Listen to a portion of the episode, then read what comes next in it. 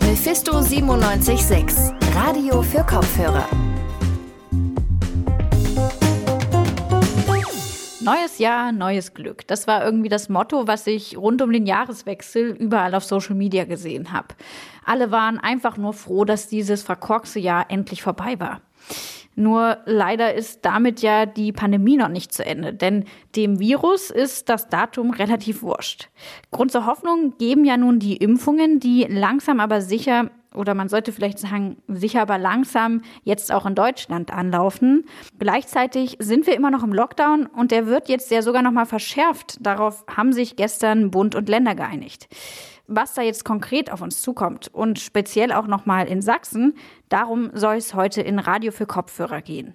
Und wir sprechen auch über die eben schon erwähnten Impfungen. Da klären wir nicht nur, wer sich wann und wo impfen lassen kann, sondern sprechen auch mit dem Leiter einer Leipziger Pflegeeinrichtung, in der das Impfen schon begonnen hat. Ich bin Georgia Dressler. Schön, dass ihr hier seid. Es hatte sich ja schon länger abgezeichnet. Seit gestern ist es jetzt auch offiziell. Der Lockdown wird verlängert bis zum 31. Januar. Vorerst zumindest, denn die Entwicklung der Lage wird natürlich weiter im Auge behalten. Was das für uns bedeutet, darüber spreche ich jetzt mit meinem Kollegen Joris Bartsch. Hallo Joris. Hi. Joris, was ist denn bei der Verhandlung von der Bundeskanzlerin und den Ministerpräsidentinnen gestern rausgekommen? Hm. Bund und Länder haben sich auf eine Verlängerung, wie du schon sagst, des Lockdowns geeinigt und, auf, äh, und auch weitere Verschärfungen beschlossen. Äh, wenig überraschend bleiben also die meisten Geschäfte, Freizeitangebote und auch die Gastro weiter zu. Also bleibt alles beim Alten, könnte man meinen, aber nein, es gibt auch nochmal verschärfte Regelungen. Genau, und zwar werden die Kontakte weiter eingeschränkt. Außerhalb des eigenen Hausstands darf man dann nur noch eine weitere Person treffen. Und das gilt jetzt auch für Kinder unter 14 Jahren. Äh, zudem wurde der Bewegungsradius bundesweit auf 15 Kilometer vom Wohnort begrenzt, zumindest in Hotspots mit einer 7-Tages-Inzidenz von über 200. Leipzig liegt aktuell bei 229. Aber äh, für Sachsen ändert sich diesbezüglich eigentlich ja nichts, denn hierzulande gilt die 15-Kilometer-Regel bereits. Und die neuen Regelungen treten dann am 11. Januar, also jetzt am Montag, in Kraft. Am 11. Januar sollten ja eigentlich auch die Schulen wieder geöffnet werden. Ähm, da sieht es ja jetzt auch eher schwarz aus, ne?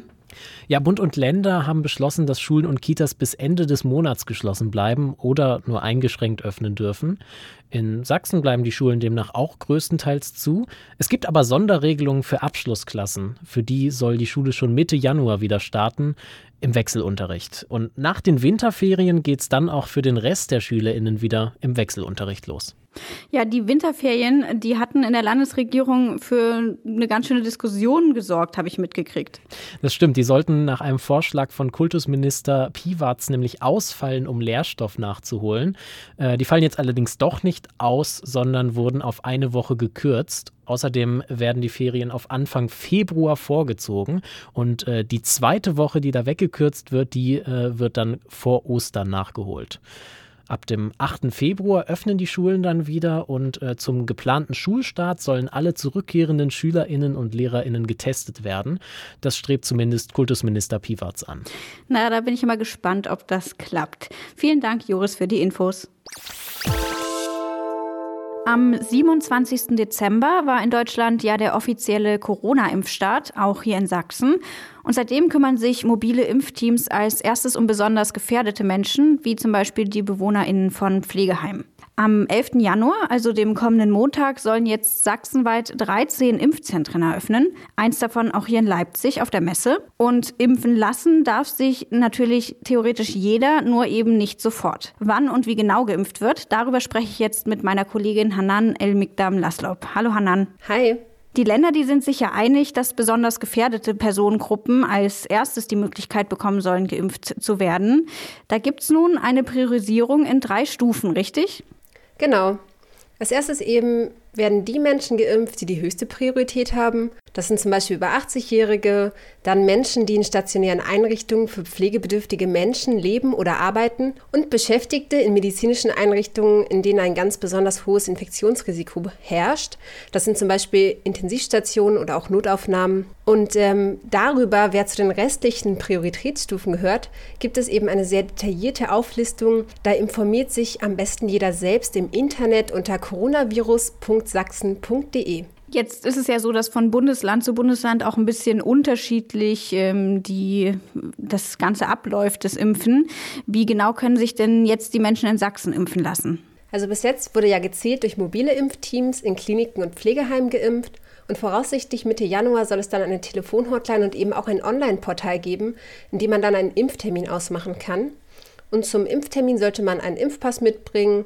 Wenn nicht vorhanden, gibt es dann eine Ersatzbescheinigung vor Ort und eben auch wichtige medizinische Dokumente wie etwa den Herzpass oder einen Diabetikerausweis. Und zur Vorbereitung kann dann auch schon der Aufklärungsbogen und die Einverständniserklärung zu Hause runtergeladen werden und unterschrieben werden. Das spart dann gleich Zeit beim Impfen. Ja, und dann nach etwa drei Wochen ist auch eine zweite Impfdosis vorgesehen. Jetzt gab es ja zum Impfstart auch schon mal gewisse Startschwierigkeiten, zum Beispiel Lieferengpässe bei dem Impfstoff, bis wir beide als gesunde junge Menschen uns impfen lassen können. Ich glaube, das wird noch ein bisschen dauern, oder? Ja, also wann die nächsten Gruppen geimpft werden können, das ist schwer zu sagen. Das ist natürlich einmal abhängig davon, wie viel Impfstoff schlussendlich geliefert wird dann natürlich, wie viele Impfwillige sich melden und eben auch, ob die Technik zur Terminvergabe richtig funktioniert. Geplant ist aber in Sachsen 13.000 Menschen pro Tag zu impfen. Und äh, nur kurz zur Einordnung. Ordnung. Es würde circa 313 Tage dauern, um alle in Sachsen lebenden Menschen zu impfen. Dazu muss man aber auch noch sagen, um die angestrebte Herdenimmunität zu erreichen, braucht es eben 60 bis 80 Prozent der Bevölkerung, die sich impfen lassen wollen. Alles klar. Na, ich bin ja mal gespannt, ähm, ob wir noch dieses Jahr drankommen. Was ist deine Prognose, Hanan? Ach, ich bin schon zuversichtlich, dass das noch klappt.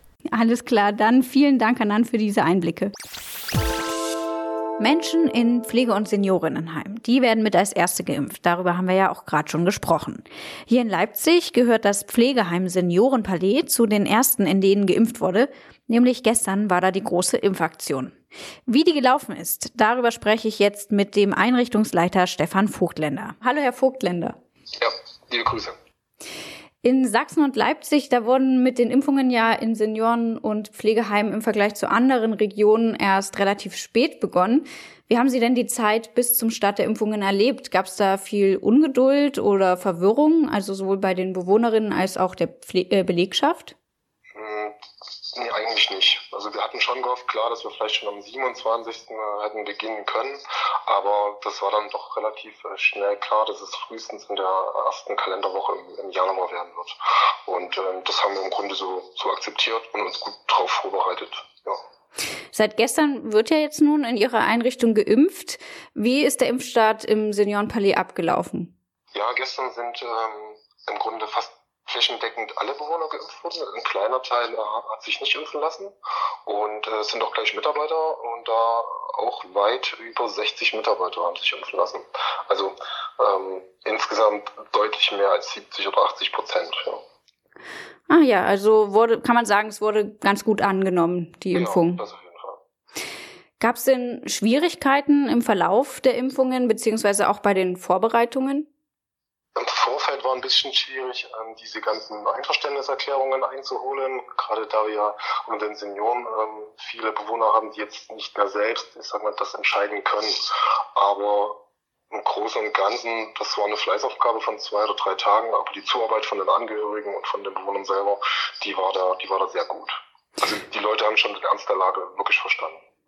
Und bei der Lieferung jetzt mit diesem speziellen Impfstoff, der ja auch kalt gelagert werden muss, gab es da irgendwie Besonderheiten? Nein, der, der Fahrer hat zwar, glaube ich, mal kurz im Stau gestanden, aber der Impfstoff ist, glaube ich, fünf Minuten später eingetroffen. Dann konnten wir wie geplant eigentlich um neun starten, gestern mit dem Impfen. Sie haben uns im Vorgespräch erzählt, dass zusätzlich zu den BewohnerInnen auch noch etwa 50 Personen von außerhalb in ihrer Einrichtung geimpft wurden. Ähm, zum Beispiel Personal von Rettungsdiensten. Wie ist es denn dazu gekommen? Ja, die ganze Organisation, das lief ja im Grunde über, den, über das Deutsche Rote Kreuz, über den Herrn Hagenauer und äh, vor Ort aber selber war dann das mobile Impfteam vom ASB und die haben natürlich dann äh, auch mit äh, Personal aus der, also aus der Risikogruppe äh, mitgeimpft, also sprich die ganzen Fahrer, die sind äh, mitgeimpft worden. Ja, wir konnten noch Angehörigen, die auch in der Risikogruppe sind, die also auch deutlich über 80 sind, die konnten wir die Impfung auch noch mit anbieten. Und äh, so sind es dann am Endeffekt, am Ende des Tages waren es dann 253 Impfdosen, die verteilt wurden. Okay, wird jetzt dann noch weiter geimpft bei Ihnen oder ist es damit abgeschlossen? Na, es gibt ja, es sind ja zwei Impfungen, also am 26. ist dann der, der, der zweite Impfung, aber das, damit ist es dann im Grunde erstmal so abgeschlossen. Und dann darüber hinaus natürlich, wenn dann wieder neue Bewohner kommen, ähm, wird man sich aber an die mobilen, äh, an diese Impfzentren dann äh, wenden müssen. Also das ist ja jetzt nur erstmal ein Schnitt von den Leuten, die jetzt gerade im Haus sind. Es kommen ja wieder Leute dazu, denen muss das ja auch angeboten werden. Ja. Aber das wird dann in dieser großen Form nicht nochmal sein. Ändert sich durch die Impfung jetzt was in Ihrer Einrichtung, also zum Beispiel in Bezug auf Besuche von Verwandten?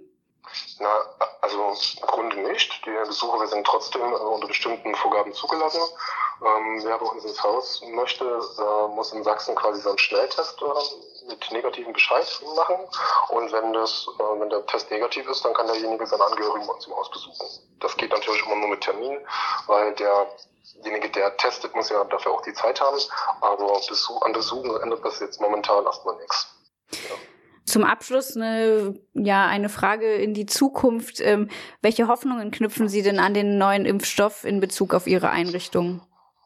dass äh, alles in gewisser Weise wieder normal wird, ne? dass ähm, man die Angehörigen ungebremst wieder ins Haus lassen kann, dass die Bewohner sich auch äh, zu den Veranstaltungen wieder in großen Gruppen treffen können, einfach, dass die Gemeinschaft wieder äh, zusammenrücken kann. Ne?